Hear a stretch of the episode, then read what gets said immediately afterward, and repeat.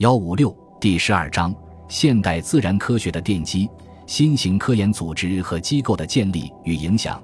民国的三十八年时间，是我国自然科学发展史上一个极其重要的阶段。